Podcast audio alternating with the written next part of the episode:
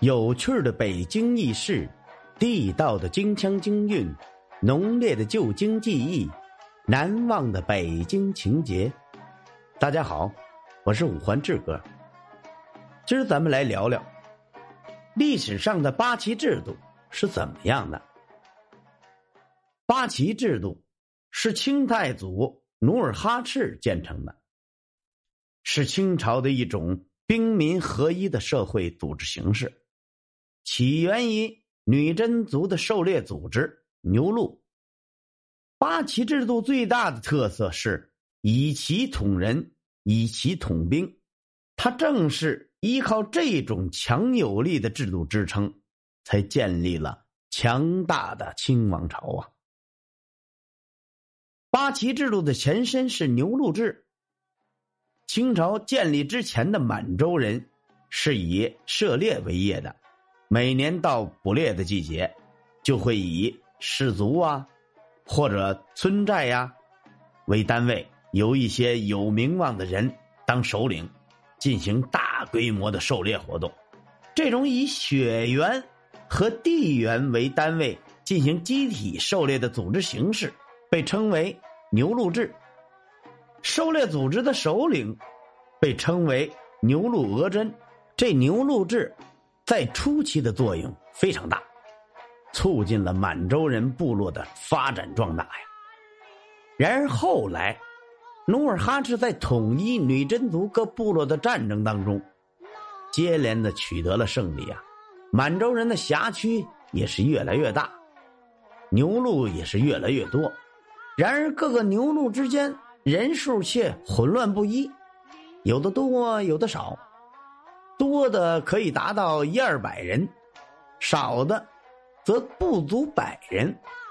努尔哈赤为了发挥出满洲人最大的力量，便在这牛录制的基础上加以改组、发展、扩大和定型。万历二九年，也就是一六零一年，努尔哈赤对军队初次整编，开始设四旗，每三百人。为一牛鹿，设牛鹿额真一员，并且画一个颜色，以黄、白、红、蓝四色为旗的标志，称为正黄、正白、正红、正蓝。旗是纯色的。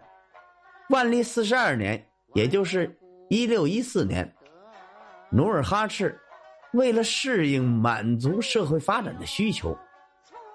将此四色相之为八色，称八固山、八旗，即正黄、正白、正红、正蓝、镶黄、镶白、镶红、镶蓝旗，正式确立了延续近三百年的清朝特有的八旗制度。在八旗制度初建立的时候啊，它最大的特点就是兵民合一，全民皆兵。意思是什么呢？只要是满洲人，都要归属于八旗下，而且这种旗具有多方面的功能，既有军事职能，也有行政和生产等多方面的职能。当时的八旗兵丁啊，在平时的时候会从事生产劳动，而一旦需要作战时，则会整装出征，而且自备军械粮草。直到满洲人入关以后，这种特点才被打破，建立了八旗常备兵制和兵饷制度。八旗兵从而成了职业兵。这八旗的种类有很多，大致啊，被分为三种，也就是满洲八旗、蒙古八旗和汉军八旗。其中汉军八旗也叫乌珍超哈，指的是重装部队。而满洲八旗和蒙古八旗则主要是骑兵，而他们的普通士兵啊，还被分为三个等级呢，也就是马兵、战兵和守兵。这三种兵类的军饷不同，依次降低。在八旗当中呢，其实也是并不是所有的旗都由皇帝直接控制的，皇帝呢，他只控制其中的三个旗，也就是正黄旗。镶黄旗、正白旗，这三个旗被称为上三旗。另外五旗被称作下五旗，由某些官员来管辖。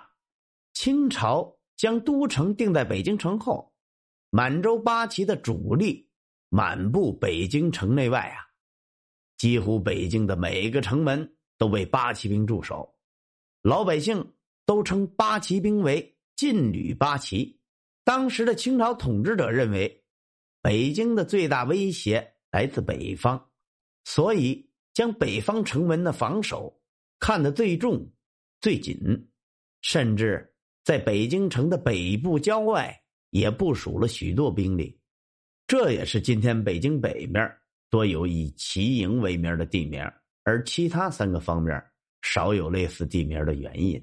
查看北京地图，在地图的北方位。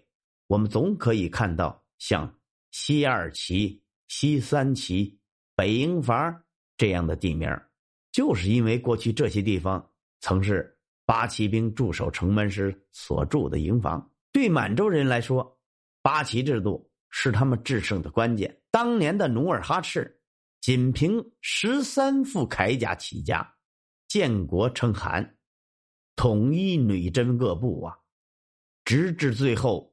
取代明朝，问鼎中原。后来的清帝能够平定三藩，远征新疆，戍守西藏，抗击沙俄，成就伟大的清王朝。可是说八旗制度是其主要的军事保障，功不可没呀。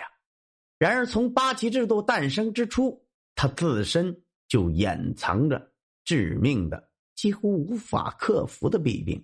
它的军事效能。仅依赖游猎民族的风俗习性为基础，地方性强，而外部的军事适应能力极差，它自身又缺乏长期维持军事财政的功能，经济支出也不能有效用在军事建设，军队丧失财政基础，这也就注定了它的最终消亡。从建立伊始，到随着。清王朝的灭亡而灭亡，八旗制度走过了三百年的历史岁月。在这三百年当中，作为清王朝统治全国的重要军事支柱，它为发展和巩固多民族统一的国家，为保卫边疆、防止外来侵略，也做出了杰出的贡献。中国历史上永远都会有它。浓墨重彩的一笔。好了，今儿咱们关于历史的八旗制度是怎么样的，咱们就聊到这儿。如果您喜欢这个节目，欢迎您订阅、转发、评论、赞助。